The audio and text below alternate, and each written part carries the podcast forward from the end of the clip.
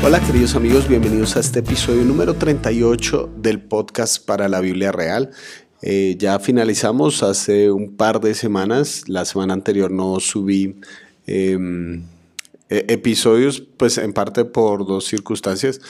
Eh, porque uno estaba de viaje haciendo un montón de, de cosas y em, dos, la situación de, de, la ciudad, de Colombia en general, pero de Bogotá en particular, ha estado sumamente complicada. En algún momento pensé cómo grabar algo y sencillamente decir al respecto, pero las, los ánimos están tan caldeados y la situación está tan complicada que, que creo que era más sabio simplemente guardar eh, silencio, pensar bien, procesar bien las cosas. Y eh, además de eso, pues ya estábamos terminando la serie de Bendito Sexo en Cantar de los Cantares y estamos comenzando una pequeña serie que tendrá tres, cuatro episodios que le he llamado Navidad Revolución. Porque em, ya nos acercamos a la época eh, donde celebramos este fin de año y donde estamos celebrando la Navidad.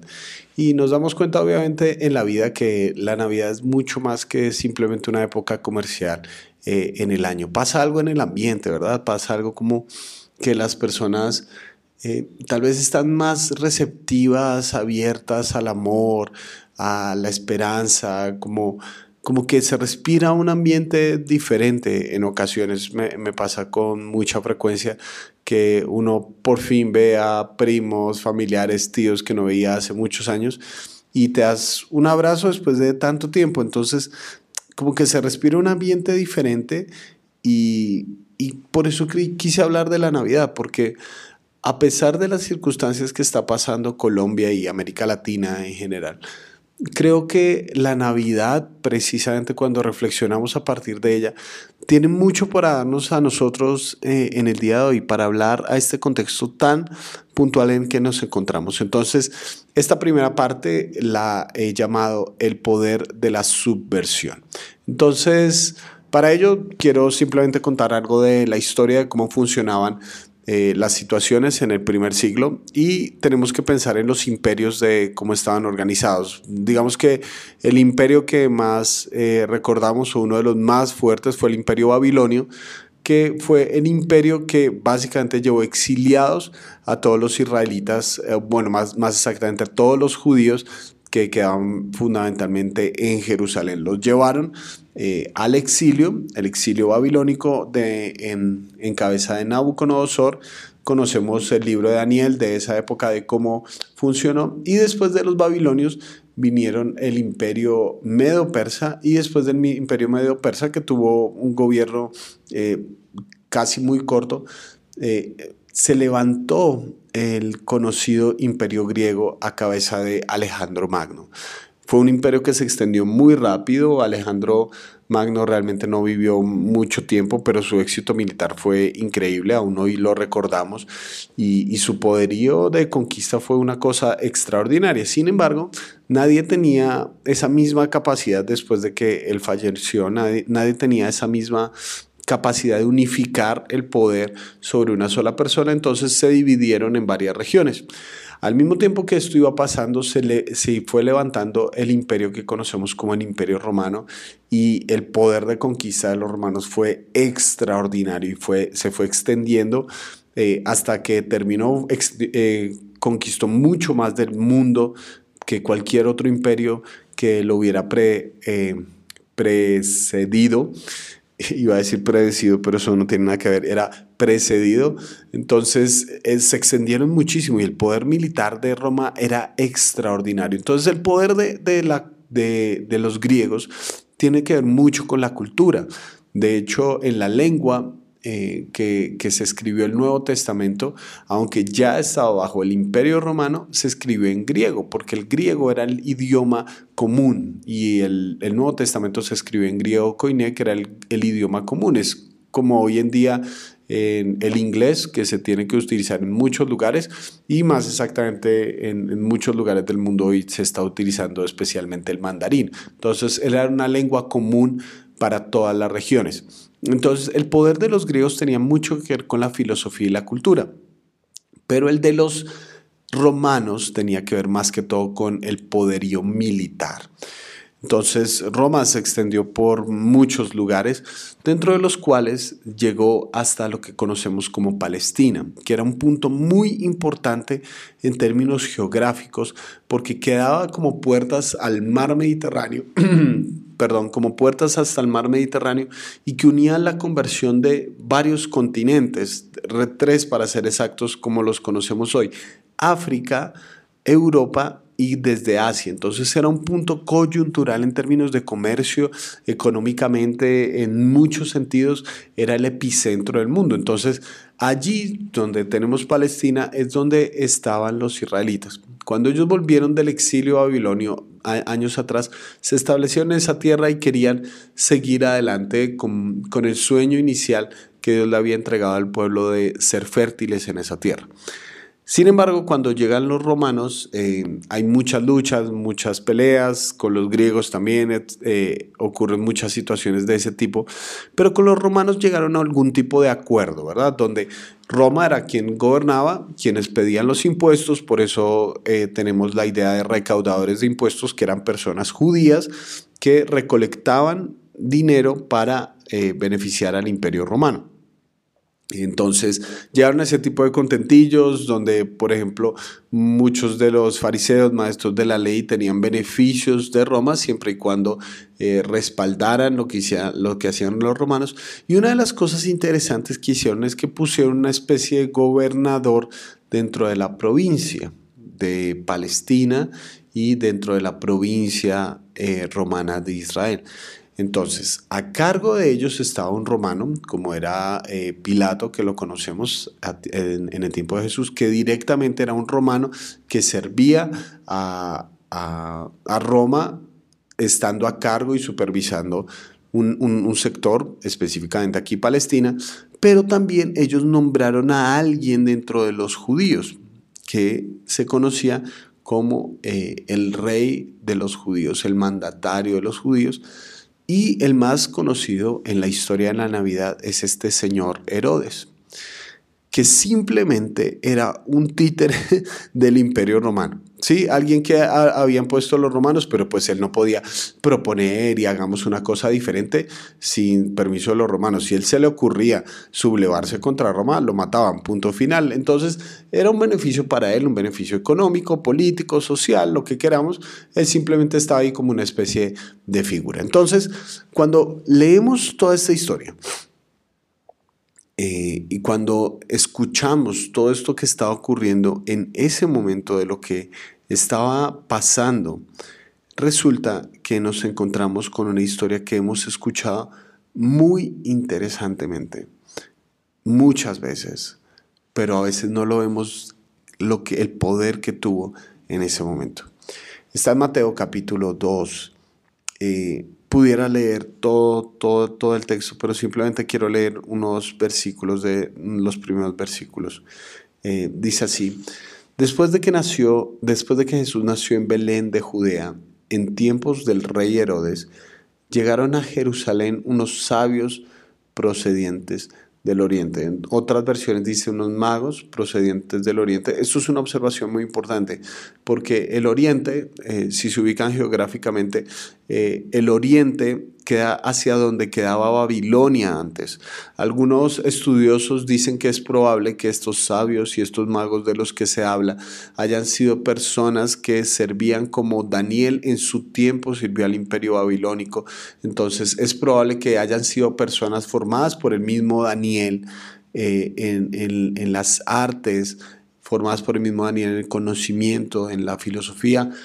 Hoy en día no, nosotros hablamos de astrología eh, y pensamos más que todo en adivinación, en el periódico que te dice lo que va a pasar el día de mañana, pero en esa época se parecía más a la astronomía, el, poder de leer los astros, la capacidad de leer cómo funcionaban los tiempos, etcétera, etcétera.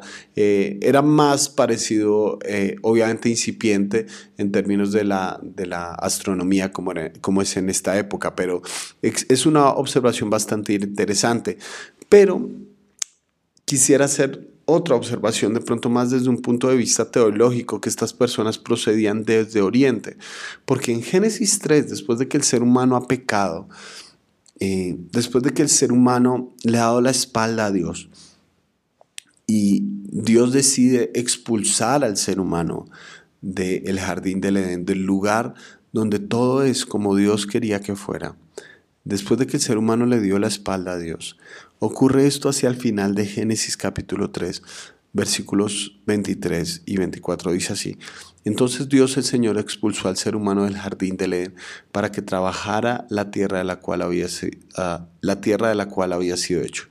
Luego de expulsarlo, puso al oriente del jardín del Edén a los querubines y una espada ardiente que se movía por todos lados para custodiar el camino que lleva al árbol de la vida. Y cuando ustedes siguen leyendo Génesis, se van dando cuenta que los seres humanos siguen migrando hacia el oriente. Es, no, es solamente una concepción geográfica, sino una, una distancia que el ser humano paulatinamente va tomando del plan original de Dios para ellos. Constantemente el ser humano se está moviendo hacia el oriente del Edén. ¿No es cierto? Que esta expulsión y este exilio a los que los lleva al pecado, eh, los llevan en esa dirección. Entonces el oriente es una, es, es una palabra que está íntimamente ligada con el concepto de ser de salir y ser expulsados de donde Dios quería que estuviéramos originalmente. Pero entonces esto es lo interesante, que vienen estos magos, entonces vean que ya la, la dirección es contraria, porque vienen procedentes de Oriente, entonces están haciendo un camino invertido hacia Jerusalén, donde se van a encontrar con lo siguiente. Dice, preguntan ellos, ¿dónde está el que ha nacido rey de los judíos? Preguntaron. Vimos levantarse su estrella y hemos venido a adorarlo. Cuando lo oyó, el rey Herodes se turbó y toda Jerusalén con él. Así que convocó entre el pueblo a todos los jefes de los sacerdotes y maestros de la ley y les preguntó dónde había de nacer el Cristo. Y más adelante se encuentra lo siguiente. Eh, Luego Herodes llamó en secreto a los sabios y se enteró por ellos el tiempo exacto en que había aparecido la estrella. Entonces se dan cuenta que no es que fuera adivinación, sino que la, estrella estaba íntimamente ligada con una ubicación geográfica, pero también con una lectura de los tiempos. Entonces los envió a Belén y les dijo, vayan e infórmense bien de ese niño y tan pronto como lo encuentren, avísenme para que yo también vaya a adorarlo. Después de oír al rey, siguieron su camino y sucedió que la estrella que habían visto levantarse iba delante de ellos hasta que se detuvo sobre el lugar donde estaba el niño. Al ver la estrella se llenaron de alegría. Cuando llegaron a la casa, vieron al niño con María y su madre y postrándose lo adoraron. Abrieron sus cofres y le presentaron como regalos oro, incienso y mirra. Entonces, advertidos en sueños de que no volvieran a Herodes, regresaron a su tierra por otro camino. Un par de observaciones importantes. Noten que los sabios llegaron a una casa. Eh, no llegaron al pesebre como normalmente vemos en las figuras que nosotros utilizamos. Y esto es importante. ¿Por qué? Porque la estrella, eventualmente, eh, esta estrella particular, este, este evento llamémoslo astronómico particular se dio cuando Jesús nació. Si ellos están viniendo desde Oriente, esa migración tomaría un tiempo eventual y ellos llegaron específicamente a Jerusalén. Jesús había nacido en Belén, que hay una distancia bastante larga. Entonces, eso es importante porque el versículo se dice que cuando llegaron a la casa y vieron al niño, con María. Ellos no vieron a Jesús en el pesebre, sino que ya después del nacimiento de Jesús en el pesebre, ellos estaban eh, pues en otro lado, ya siguieron su, vida adelante en otro lugar y eventualmente tuvieron una casa y allí fue donde llegaron a ofrecerle incienso, mi rayor. Pero volviendo atrás, una observación que, que quiero eh, notar es por qué dice el texto que se turbó Herodes y toda Jerusalén con él. Yo creo que todo tiene que ver con la pregunta porque ellos preguntan, ¿dónde está el que ha nacido rey de los judíos? Herodes había sido puesto como rey de los judíos por una decisión que lo beneficiaba políticamente porque tenía que ver con su familia, pero ahora alguien que ha nacido rey, alguien que desde su nacimiento ya tiene las facultades para gobernar sobre todo Israel ya tiene las facultades para ser el ungido. Esa es la palabra Cristo, significa el ungido que viene del hebreo Meshiach. el Mesías. Y eso es lo interesante. Si hay un rey de los judíos, si están buscando un rey de los judíos, eso quiere decir que no hay un rey de los judíos. Le están preguntando al supuesto rey de los judíos dónde está el verdadero. ¿Notan, notan lo, lo brutalmente directo que es esto? Le están diciendo a eh, bueno, venimos a buscar al de verdad, o sea, usted no nos funciona. Esto es una cosa muy impresionante para mí, porque la Navidad es un acto de subversión. Hay una versión general de la historia donde Herodes es el rey, pero al mismo tiempo están haciendo otra versión que va por debajo de eso. El, sufijo, el prefijo sub lo usamos para referirnos cuando algo va por debajo de subterráneo, quiere decir que va por debajo de la superficie de la tierra. Submarino quiere, que quiere decir que va por debajo de la superficie del mar.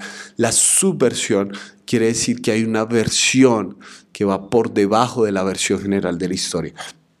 En la versión general de la historia eh, era Herodes el rey, pero en la subversión Herodes es un rey de mentiras, porque el rey de verdad nació en un pesebre, en Belén, y estaba en Jerusalén, y venían a adorarlo personas desde el oriente. Cuando escuchamos la palabra subversión, normalmente pensamos en armas, pensamos en personas que, se están rebelando contra el Estado de forma violenta. Pero la Navidad nos muestra algo diferente y es el concepto de que lo que transforma al mundo no es seguir hablando el lenguaje de la versión general de la historia. Herodes después quiso matar a Jesús eh, asesinando a todos los niños menores de dos años. Pero Jesús simplemente siguió alterando la historia sin tener que hablar el lenguaje de la versión general. Eso es para mí lo poderoso de la Navidad, que no es simplemente una historia diferente, es la, la, historia que arde en medio de toda la historia para transformarla. Pienso en cómo podemos transformar el mundo, cómo podemos cambiar. Y, y, veo cómo está nuestro país en la actualidad y veo cómo es la tentación tan grande de querer seguir en los mecanismos de poder simplemente de una forma distinta. Creo que el poder de la Navidad es el poder de la subversión. Es el poder de una historia que está por debajo de la historia y que la transforma desde su centro. Jesús nunca tuvo la pretensión de derrocar al César. Jesús nunca tuvo la pretensión de derrocar a Herodes por una sencilla razón. Ellos no eran los reyes verdaderos. Ellos no eran los enemigos verdaderos tanta sangre desgastada, tanta sangre derramada, tratando de apuntar en la dirección incorrecta. Jesús sabía que el reinado no dependía de quién tenía la espada. El verdadero rey se conoce en una cruz, en una, entre comillas, débil cruz. Y esa es la clase de paz que él propone, esa es la clase de cambio que él propone. Cambiar lo que no puede cambiar ningún movimiento político, ni de izquierda ni derecha, cambiar lo que no puede cambiar ningún imperio por grande que sea, y es el corazón del ser humano. Eso no lo puede hacer Herodes, ni César, ni nadie que haya pisado esta tierra. Yo creo que la Navidad es un recordatorio de que podemos transformar la historia desde su centro, Podemos transformar la historia en silencio.